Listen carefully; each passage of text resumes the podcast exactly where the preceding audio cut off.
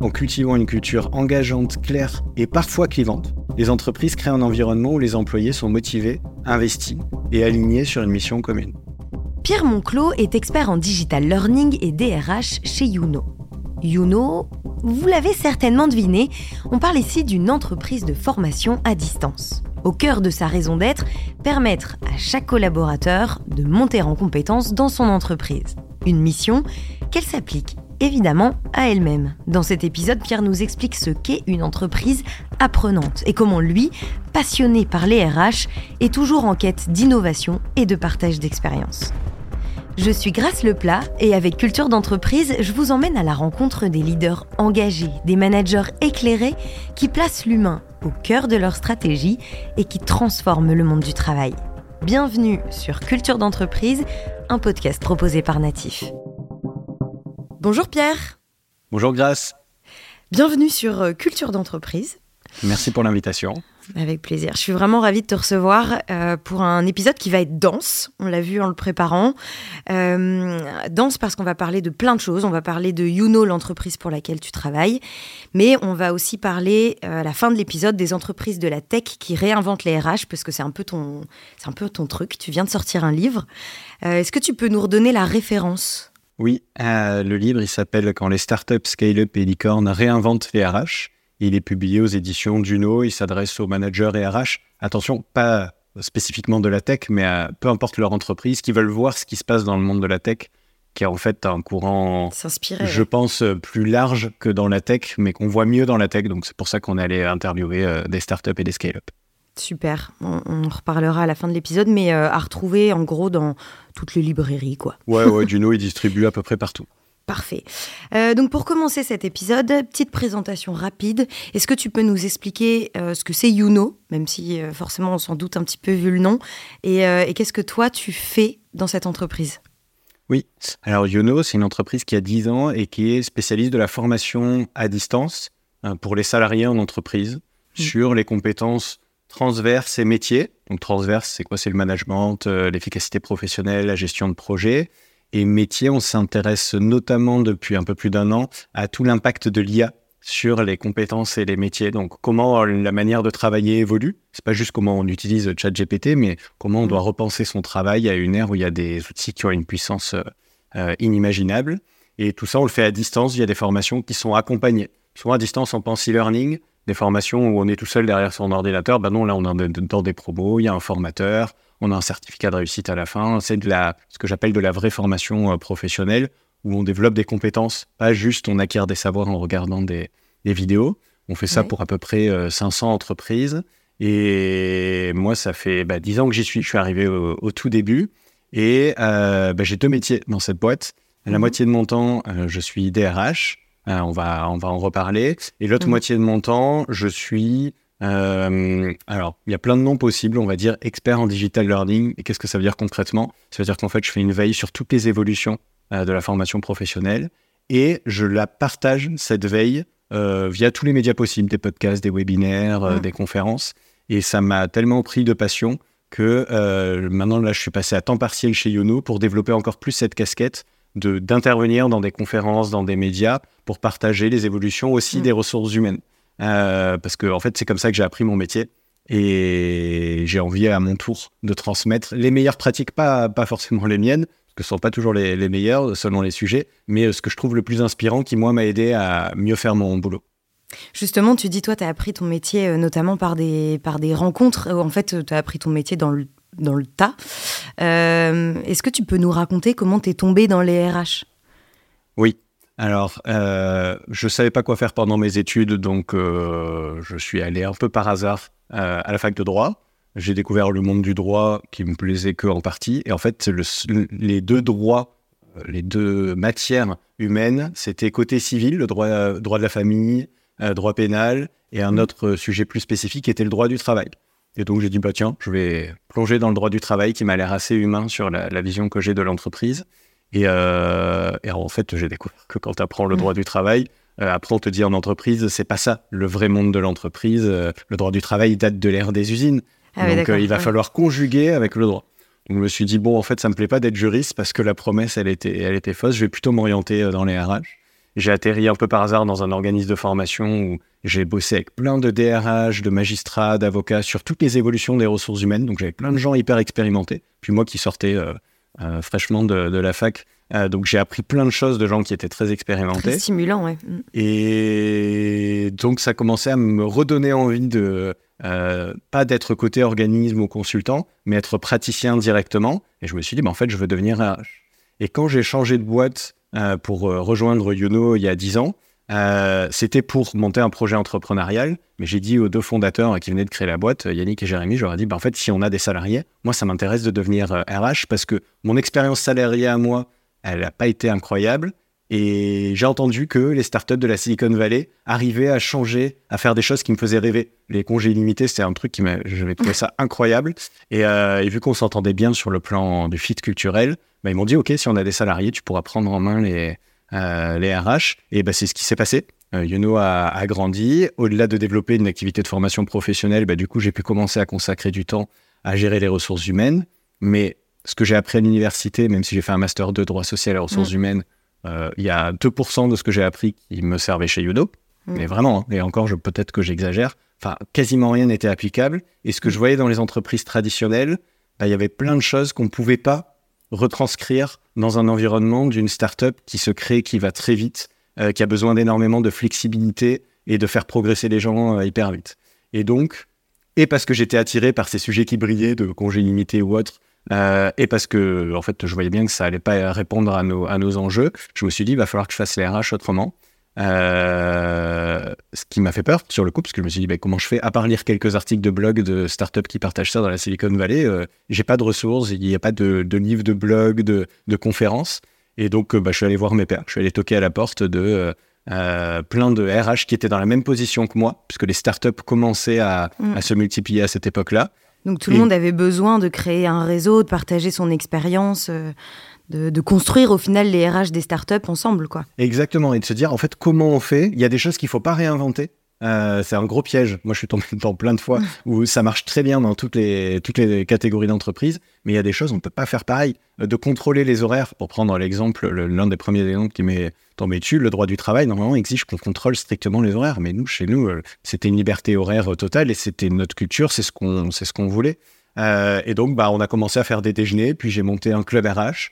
Euh, pour qu'on se réunisse plus souvent, qu'on ait un Slack où on partage dans un environnement privé, parce qu'il faut qu'on partage aussi des sujets qui sont difficiles et qu'on puisse se faire confiance les uns les autres.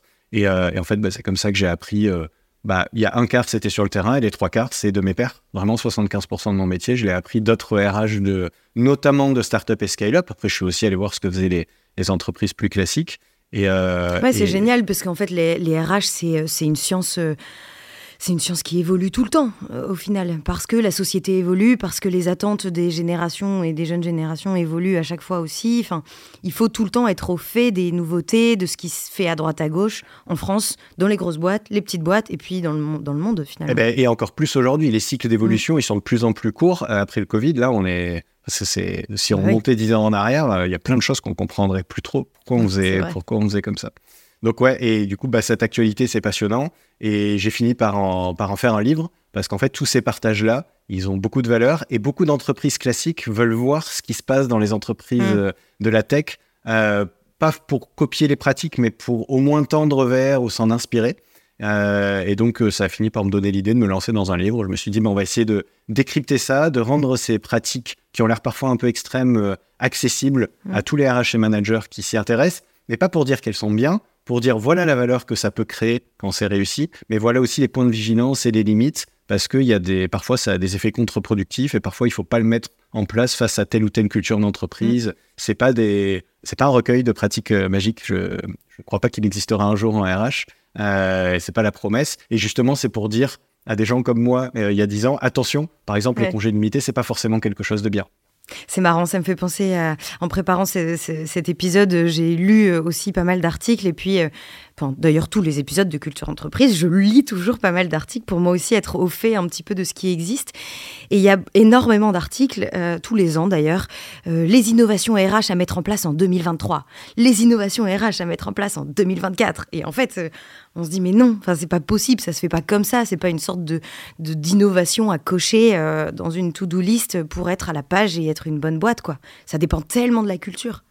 Oui, et en plus souvent derrière l'innovation, on met plein de technologies et pour moi, les plus grosses innovations, elles ne dépendent pas du tout d'une technologie. Dans ces articles, je mets ma main à couper que tu as vu, euh, peut-être dans l'article de l'an dernier, cette année, ce sera l'année du métavers pour les RH. Mmh. Euh, comme il y a dix ans, c'était euh, Second Life pour aller recruter dans un univers virtuel, ou l'intelligence artificielle avant 2022. Il y avait plein de trucs, c'est l'avenir du recrutement. En fait, bah non, souvent c'était faux parce qu'on se basait sur une technologie.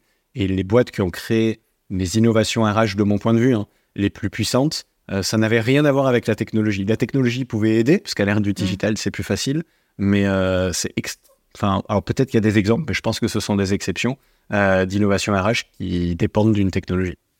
Bon, donc maintenant, tu es chez Youno, enfin, depuis 10 ans, quoi. Et ce que j'aime bien avec ton profil, c'est, moi, mon père m'a toujours dit, il faut que tu te crées un métier à la largeur de tes épaules. Donc ça veut dire, en gros, créer un métier à ton image, euh, avec euh, ce que tu aimes, ce que tu as envie de faire. Et puis voilà, ne pas rester dans une boîte euh, telle qu'elle peut être imposée au début. Et je trouve que justement, c'est ce que toi, tu as fait dans les RH chez, chez Youno. Ta conviction notamment, c'est qu'on peut concilier humain et performance. Et ça se traduit par de multiples projets d'innovation RH. Est-ce que tu peux nous partager ce que tu as mis en place chez Youno et puis peut-être aussi les difficultés que tu as rencontrées sur chacun de ces chantiers? Euh, oui, alors avec plaisir. Déjà, un préalable, c'est que j'ai pu faire ça parce que euh, j'ai un bon binôme avec euh, mon CEO, qui est Yannick. Et en fait, sans ça, je pense que j'aurais quasiment rien fait de tout ça. Et je me serais peut-être senti libre, mais je me serais créé une boîte sans réaliser que c'était un plafond de verre.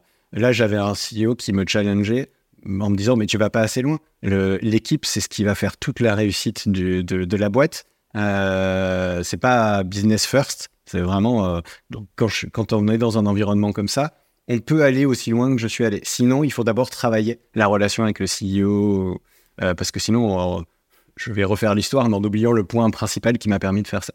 Une fois que j'ai dit ça, euh, bah, nous, on avait pas mal d'enjeux et nos principaux, c'était d'apprendre vite, d'évoluer vite dans un environnement complexe, parce que le secteur de la formation professionnelle en ligne, euh, il évolue énormément tous les deux ans et en plus tous les quatre ans, on a une réforme de la formation qui change encore les règles et les financements publics. Donc mmh. euh, c'est un environnement plus complexe que la moyenne, j'ai l'impression.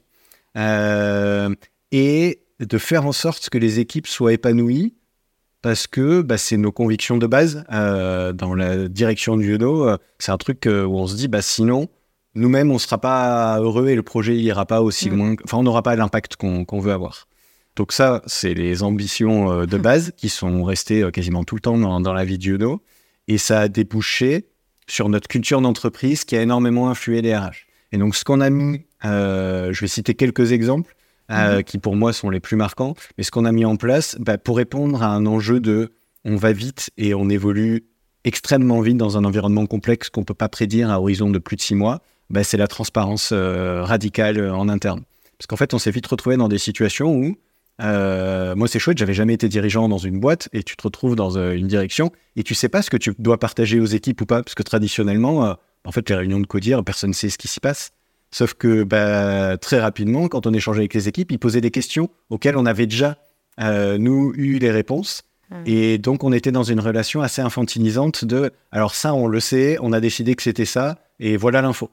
Euh, ça nous... Et c'était pas du tout euh, naturel pour nous, surtout qu'on avait globalement le, même âge, enfin ça, a aidé ce contexte. Et donc on s'est dit, bah attends, il y a des boîtes qui sont transparentes sur tout, elles disent que ça crée de la valeur, ça nous parle, on va essayer de faire la même chose.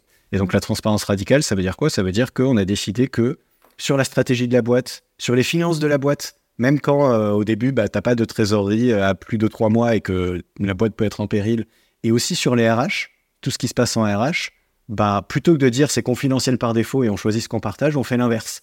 C'est public par défaut et on va choisir quelques sujets qu'on gardera confidentiels pour protéger par exemple les intérêts individuels, parce qu'en RH, si tu partages tout, euh, ça peut se retourner. Euh, ouais. des données perso ou des, informations sensibles sur les salariés qui partent. Euh, eux-mêmes, ça ne souhaiterait pas que ce soit, ce soit public. Alors ça, c'est un, sacré sujet, mais je, je reviendrai jamais en arrière et j'essaierai toujours de le mettre en place dans les boîtes dans lesquelles je bosserai parce que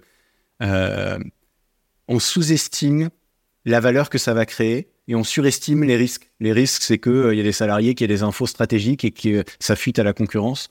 Ça, en vrai, même si c'était arrivé, et quand j'ai interviewé d'autres DRH, euh, ils m'ont toujours dit la même chose, peut-être que ça peut arriver, mais déjà, c'est très rare, et ça vaut quand même le coup d'aller sur la mm. transparence, tellement ça crée de, valeur à côté. Et en RH, euh, pour terminer sur ce point, euh, bah, on s'est dit, vu qu'on ne savait pas trop comment calibrer, c'était un peu la période où on se disait on est un peu fou, allez, on fait surtout, y compris sur les salaires. Alors, si j'avais su le travail que ça, demande, que ça allait demander, on y serait allé un peu plus par étapes. Là, on a foncé, euh, mais sans regret quand même, parce que bah, ça nous a permis de le faire et de se dire, bah, si on veut que l'équipe se sente en confiance, pas infantilisée, et que on démontre qu'on a vraiment une vision des RH qui est équitable, euh, bah, la meilleure manière de le montrer, c'est de dire, bah, regardez, même sur les salaires, on vous partage les infos pour que vous puissiez challenger d'éventuelles inégalités ou inéquités. Euh, et évidemment, ça, ça demande un travail préalable important qui est d'avoir une politique de rémunération qui est objective. Et nous, ça nous a forcé à bah, mettre le nez dedans, parce qu'on faisait au doigt mouillé. Hein, j'étais le, euh, on gérait pas bien ce sujet comme plein de boîtes. Et ça nous a permis, plutôt que de se dire les gens les mieux payés, ce seront ceux qui négocient le mieux, bah non, mm. ce sera les personnes qui sont les plus compétentes, puisque notre formule de, pour calculer la rémunération, elle est basée sur un métier, un niveau technique, quel niveau tu as sur ce métier, donc en fonction des compétences que mm. tu détiens, et une éventuelle responsabilité euh, euh, managériale. Et euh, évidemment que c'était très motivé par une conviction que on sait qu'il y a, bah, là encore en 2024, d'énormes inégalités salariales hommes-femmes, et l'une des bases de ça, bah, c'est la négociation, parce que les hommes, toutes les études le montrent, ils ont plus envie de négocier, donc ils ont plus d'expérience, du coup ils sont meilleurs en négociation, et c'est tellement dur de dire non euh, et même quand on a la transparence des salaires, hein, je ne dis pas que ça, ça, reste, ça devient facile, euh, que bah, c'est les gens qui demandent le plus qui ont le plus. Et, on s'est dit, bah, si on a une grille de rémunération comme ça et qu'elle est transparente, on ne devrait pas tomber là-dedans, mais il faut d'autres garde-fous. Ça ne résout pas tout non plus, hein. mais ça mm. montre notre volonté de le faire. Ce qui est intéressant aussi dans, dans cette transparence des salaires, euh, tu me disais que euh, tu t'attendais pas à ce qu'il y ait certains salariés qui soient pas à l'aise avec l'idée d'être plus payés que d'autres et que ça avait des conséquences qui étaient complètement inattendues sur leur façon de travailler Oui. Euh, vu qu'on a foncé, on a fait euh, vite fait, on a posé quelques questions à l'équipe, mais on n'a pas fait un vrai audit euh, de ce que les gens en pensaient. On s'est dit, c'est sûr, c'est bien, on y va. et donc, on a découvert des choses qui étaient contre-intuitives.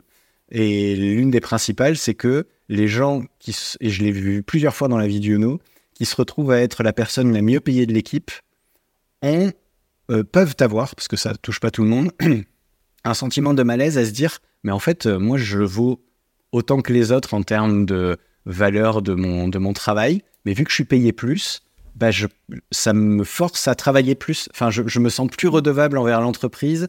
Euh, S'il y a un projet qui est pas bien terminé, bah, je vais aller dessus. Et donc, ça crée, alors que nous, c'est pas ce qu'on veut. Euh, évidemment, alors ça sert à la performance, c'est génial, mais en fait, ça, ça sert à court terme. Il faut surtout pas vouloir ça.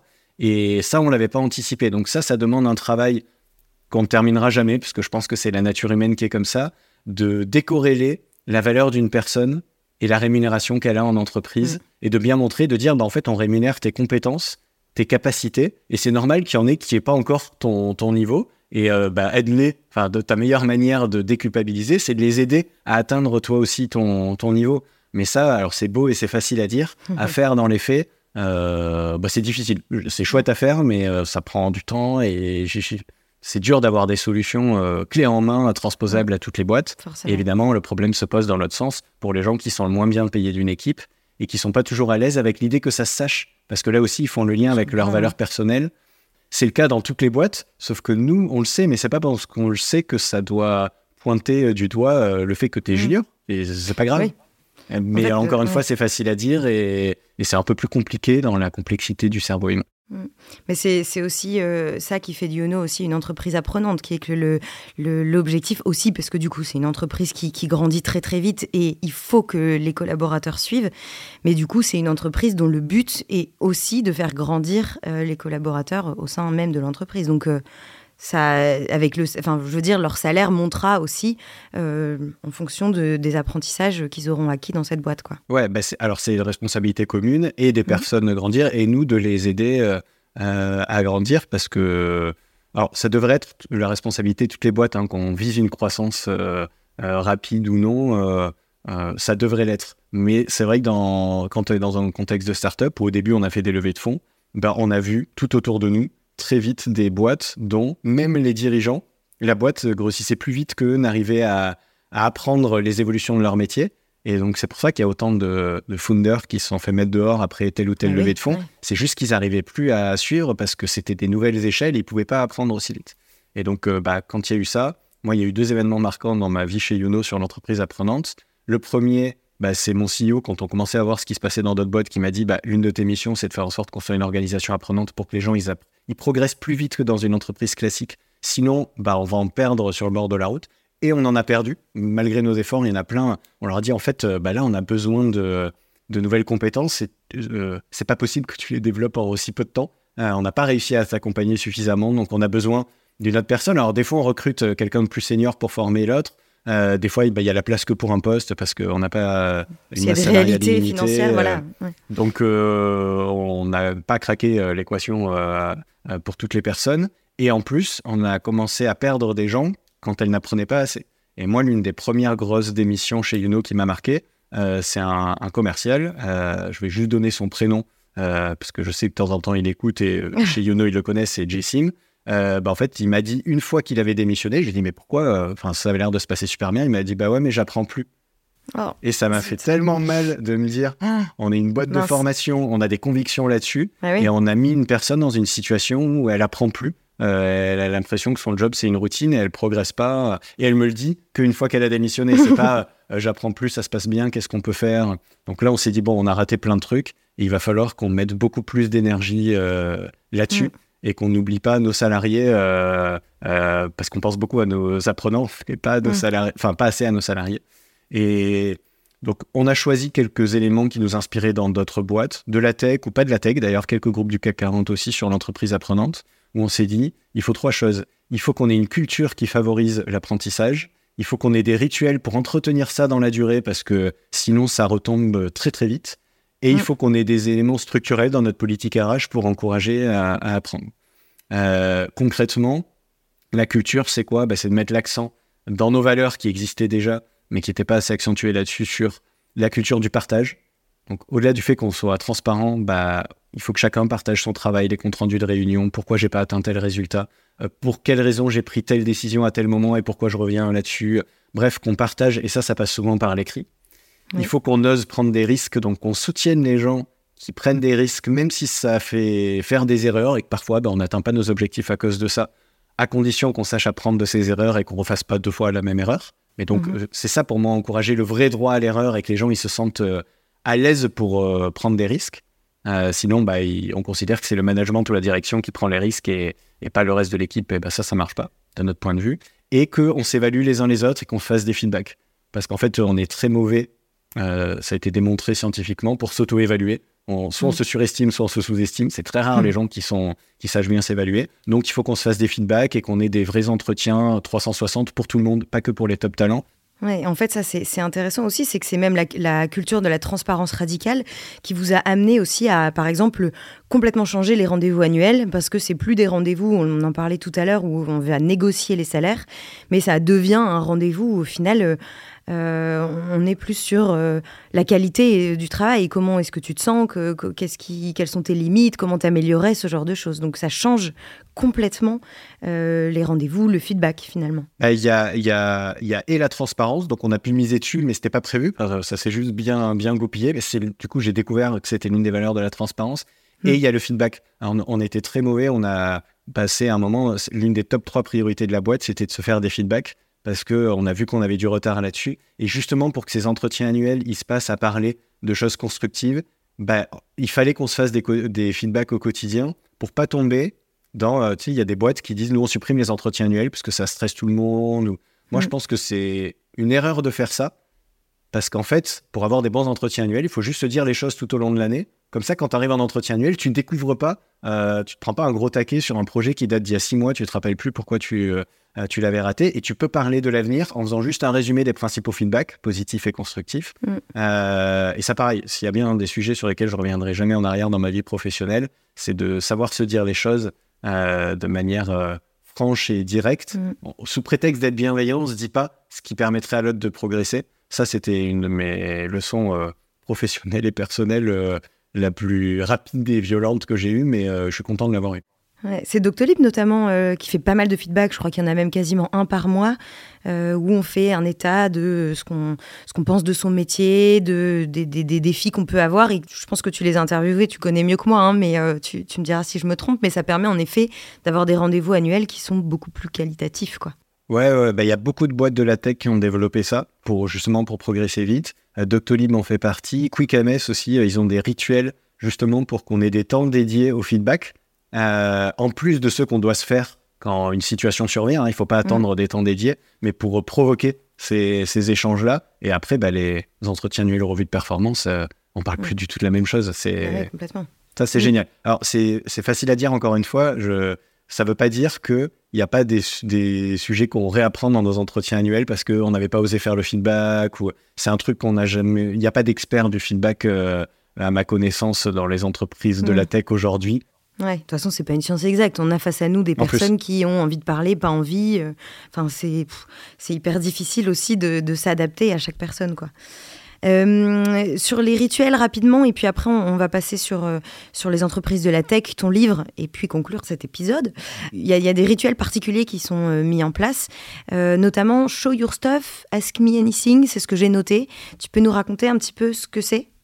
Alors, les Show Your Stuff, c'est, ça vient à la base des équipes de dev dans beaucoup de startups, et nous, la nôtre le faisait, où c'est un exercice souvent à l'échelle de la semaine ou de deux semaines, où les devs qui bossent sur une application, bah, ils partagent comment ils ont développé telle fonctionnalité ou comment ils ont résolu tel bug euh, aux autres devs euh, pour avoir des feedbacks, mais aussi pour s'apprendre les uns les autres. Et quand nous, on a vu que notre équipe tech, elle faisait ça, c'était il y a longtemps, c'était il y a 6 ou 7 ans, on a dit, mais c'est génial, pourquoi, pourquoi on le fait pas à l'échelle de toute la boîte Et intermétier, pas juste euh, au sein d'un même métier. Ah oui. Et, euh, et donc, on a mis ça en place. Alors, selon les périodes, c'est toutes les deux semaines ou tous tous les mois, euh, de se dire, bah, on va prendre une heure. C'est facultatif, c'est ouvert à tout le monde. Ça dure 10 minutes par personne. Et en 10 minutes, tu partages une tâche concrète que tu avais à faire. Donc, vraiment du quotidien. euh, Je sais pas, quelqu'un en marketing qui doit créer une infographie euh, pour présenter un produit. Euh, tu dis quel était ton objectif, comment tu l'as fait. Donc, parfois, c'est des démos, tu partages ton écran et tu dis, bah là, je l'ai fait avec tel outil. voilà. Et ensuite, tu dis ce que tu as appris et éventuellement ce que tu aurais pu faire mieux si tu vois des axes d'amélioration. Et après, tu as des gens qui peuvent te poser des questions, mais dans un cadre sans tabou. Tu peux vraiment creuser. euh, moi, ça me surprend que tu aies fait ça. euh, Pourquoi tu l'as fait comme ça Euh, On part du principe que ce sera forcément bien intentionné et potentiellement que ça va faire apprendre de nouvelles choses à la personne qui a, partagé. Et bon, bah ça, c'est un succès parce qu'en plus, tu passes des bons moments et à chaque fois, les gens disent C'est incroyable, je savais pas du tout qu'on pouvait faire ça ou que c'est comme ça que tu m'aidais, moi, à faire mon travail en créant telle infographie pour que je vende mieux ou ce genre de choses. Donc, ça, en plus, on passe des bons moments. Euh, du coup, la majorité des show your stuff, il y a la majorité de l'équipe qui est, qui est présente alors que c'est facultatif. Vous êtes 40 hein, là, chez Youno. Ouais, c'est ça. Ouais. Et, euh, et globalement, on a oscillé entre, euh, depuis 6 ans, entre 35 et 50 personnes, qu'on ait cette Mm. taille d'équipe-là pour se représenter. Mais il y en a qui le font à l'échelle de 150 personnes. Euh, Ah oui, Donc, euh, je pense que c'est scalable, comme on dit dans la tech. on peut le passer à l'échelle. Et l'autre rituel, c'est. Alors, il y a, euh, il y a Ask Me Anything, où c'est une personne qui se met en, position de présenter un sujet qu'elle connaît. Donc, soit je faisais venir quelqu'un de l'externe, soit je prends quelqu'un en interne. Donc, quelqu'un qui est très bon sur la prise de parole en public ou sur euh, euh, comment est-ce qu'on mesure le quotient émotionnel d'une personne, soit sur les soft skills, soit sur un sujet très technique, le Web3, la blockchain, j'en sais rien, qui présente quelque chose après, après avoir présenté son parcours en 10 minutes, un peu sous un format TED, mais à l'aise, il n'y a pas besoin de slides, euh, pour le rendre accessible à tout le monde. Et après, pendant 45 minutes, on peut poser toutes les questions qu'on veut, là aussi, sans tabou à la personne, pour euh, comprendre ce concept, comment on peut le transposer dans son métier ou dans sa vie perso, parce que souvent c'est des sujets qui peuvent aussi euh, toucher à la vie perso. Quand on parle de la communication non violente, on en a parlé, euh, bah, comment tu fais avec tes enfants, comment tu fais avec ton conjoint, ta conjointe, etc. Et ça, au-delà de passer des bons moments, c'est une très bonne manière de montrer que quand tu bosses chez Youno, bah, tu es aussi là pour partager et pour apprendre à plein de moments, même si c'est pas purement professionnel et lié à ton métier. Donc c'est une des manières de stimuler la, euh, l'envie des personnes d'apprendre au quotidien. Oui, c'est hyper intéressant. Euh, pour euh, revenir à ton livre, du coup, sur les, entreprises de la tech, est-ce que tu peux nous raconter un petit peu comment est-ce que tu as procédé et puis, et puis ce que tu as, as appris au final dans ce livre, ce que tu partages Ouais, alors le, moi j'ai lu assez peu de bouquins pro parce que mmh. souvent en, RH, c'est pas tous les bouquins, hein, mais c'est assez théorique. C'est bon, bah, les bases du management, et euh, ça, moi, ça me parle pas. Euh, et ça me donne pas envie de lire un livre pro.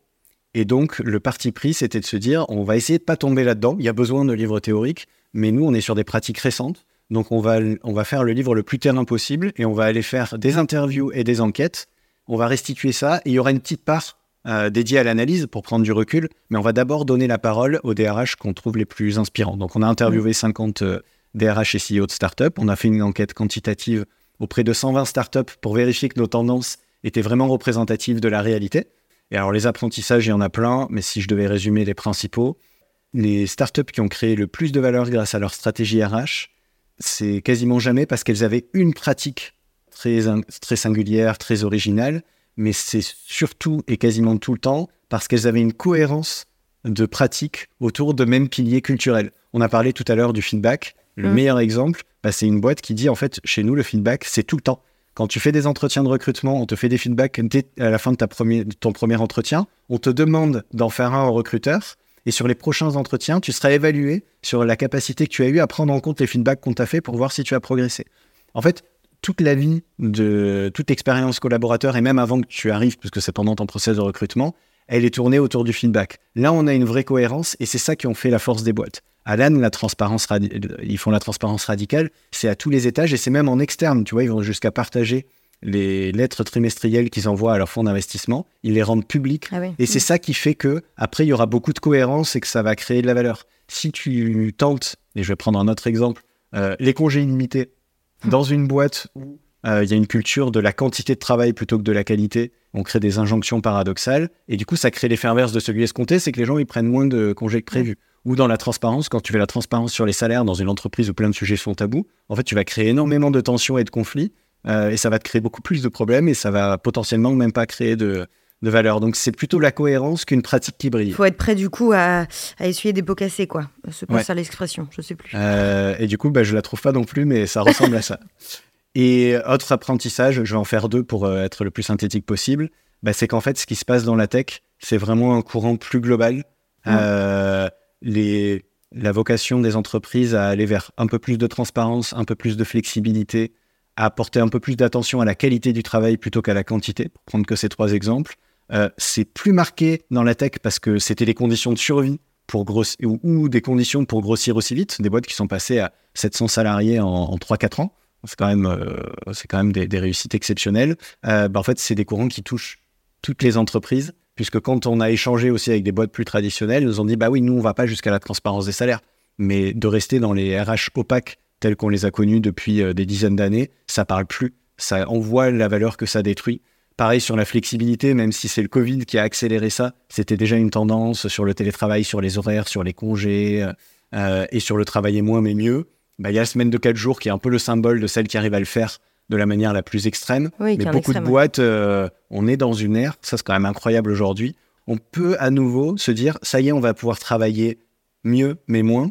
Et donc se demander en tant que RH, bah, qu'est-ce qu'on fait de ce temps gagné? Est-ce qu'on le rend aux salariés? On fait la semaine de 4 jours, d'autres trucs. Est-ce que euh, bah, si on a gagné un jour par semaine, on travaille encore plus parce que nous, notre objectif, c'est de produire encore plus? Ou est-ce que les salariés vont passer, par exemple, plus de temps à bosser sur la transition écologique de l'entreprise parce qu'il y en a beaucoup qui veulent des projets transverses comme ça? Pour celles qui ont cette culture, hein, parce qu'il y a encore plein de boîtes qui ont la culture de bah non, nous c'est plus important de faire 10 projets assez bien plutôt que d'en faire 3 euh, merveilleusement bien. Et je critique pas parce qu'en fait c'est une question de culture d'entreprise et ce sont des points de vue euh, différents. Oui, oui, et puis de toute façon, c'est normal que ça prenne du temps. C'est vrai que l'IA va peut-être, euh, l'IA et puis la jeune génération qui, arrive avec pas mal d'exigences euh, va peut-être un petit peu bousculer tout ce monde-là. C'est aussi ce qu'on voit dans ce podcast, donc euh, affaire à suivre, comme on dit. à la fin de chaque épisode, je demande à mon invité de me donner une citation, quelque chose qui le motive, le touche au quotidien. Est-ce que tu as une citation à nous partager? Ouais, alors j'en ai une qui est très pro, mais en fait, ça résume tellement bien ce que j'essaye de dire avec mes mots à moi sur l'intérêt de bosser sur sa culture d'entreprise, parce que c'est ça qui fait tout dans la boîte, que mm. c'est euh, celle du CEO d'Alan, euh, qui est Jean-Charles Samuelian, et euh, qui, bah, dans la préface de notre bouquin, on lui a, il, a, eu l'honneur de faire la préface du bouquin, et on mm-hmm. lui a dit, est-ce que tu peux décrire pour toi, c'est quoi la culture d'entreprise, la valeur que ça crée? Et en fait, bah, lui, il le dit avec ses mots. Et pour lui, en cultivant une culture engageante, claire et parfois clivante, moi je dirais souvent clivante, mais il dit parfois clivante, les entreprises créent un environnement où les employés sont motivés, investis et alignés sur une mission commune. En fait, si en tant que RH, tu arrives à avoir des équipes motivées, investies, alignées sur une mission commune, tu as tout réussi. Et bah, la clé, c'est mon, mon interprétation de cette citation, c'est de bosser sur la culture d'entreprise avant tout, avant de bosser sur les RH. D'accord, bah, merci beaucoup pour ce partage, Pierre. Euh, c'était un épisode très très intéressant. S'il si fallait que je le résume là en peut-être une phrase, je dirais que ça se fait ensemble. Euh, tu disais, euh, toi, oui, mais s'il n'y avait pas eu ton, ton CEO, tu n'aurais jamais fait tout ce que tu as fait, tu serais jamais allé aussi loin. pareil, les groupes RH, c'est hyper important, communiquer, communiquer, communiquer. et puis les collaborateurs, en effet, il, faut les, il faut les inclure dans ce processus, il faut les écouter. Euh, et en effet, garder en tête aussi que de toute façon, c'est pas une science exacte. À partir du moment où ce sont des sciences humaines, elles sont amenées à évoluer, on est amené à apprendre toujours. Quoi. Ouais, et on l'a pas dit, sourire au feedback des salariés, c'est dur hein, quand on est RH, mais euh, c'est, c'est, c'est une clé pour ceux qui osent le faire. Moi, c'est le CSE qui m'avait incité à le faire. Hmm. Euh, pareil, incroyable, parce que même quand tu sais pas répondre à des questions, mais que tu assumes que tu n'as pas la réponse, bah, c'est ce qui suffit aux collaborateurs pour t'aider à mieux faire tes missions RH. C'est top. Merci beaucoup Pierre. Merci Grâce. Merci d'avoir écouté cet épisode. Ce podcast vous a plu? Partagez-le autour de vous et abonnez-vous pour ne pas rater les prochains épisodes. Au fait, vous connaissez Natif? Chez Natif, nous mettons la culture de l'écoute au cœur de vos projets. Avec l'audio, on va raconter votre histoire, engager vos collaborateurs et pourquoi pas challenger votre newsletter. Bref, le champ des possibles est dingue. On va révolutionner votre com interne rendez-vous sur natifpodcast.fr.